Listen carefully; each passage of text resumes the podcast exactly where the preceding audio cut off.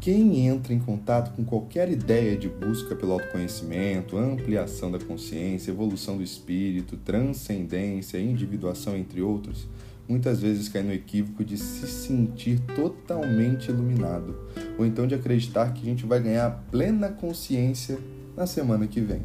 Isso, na verdade, é uma grande armadilha da sombra, a contraparte indesejada da personalidade que não é aceita pelo eu a sombra é aquela parte da personalidade que você fala, ah, não, eu nunca seria assim. Para os charlatões, essa perspectiva funciona muito bem.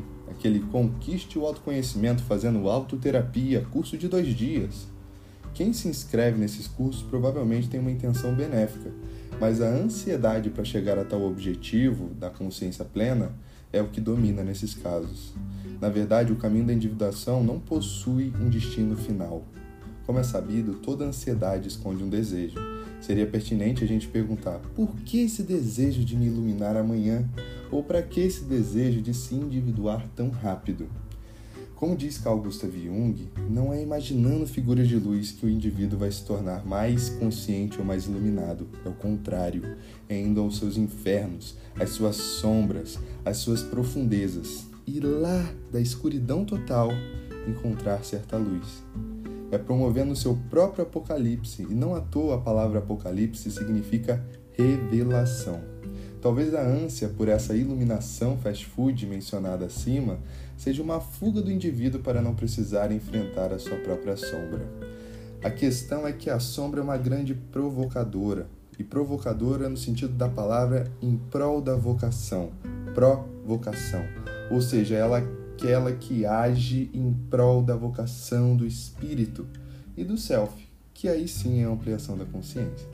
Erros, equívocos, fracassos, tropeços, atos falhos e outras ações que ninguém quer cometer nada mais são do que a sombra, por meio do self, apontando o real caminho do indivíduo. Quem escuta essa provocação da sombra apreende algo dela, ou pelo menos espera-se que a pessoa faça isso quem não escuta certamente cairá de novo em suas armadilhas. No fim, quem se ilumina é quem se torna mais cinzento, uma lembrança a Gandalf, por exemplo. E quem fica no meio da luz, a meia luz, olhando para sua sombra e esperando o que dela pode vir. Quem almeja a luz extrema acaba por se cegar, como nos ensinou Saramago. Quanto mais luz, mais cegueira, assim como quanto mais escuridão, também mais cegueira. Este foi o Arquicast de hoje. Um grande beijo e um grande abraço no coração de todos.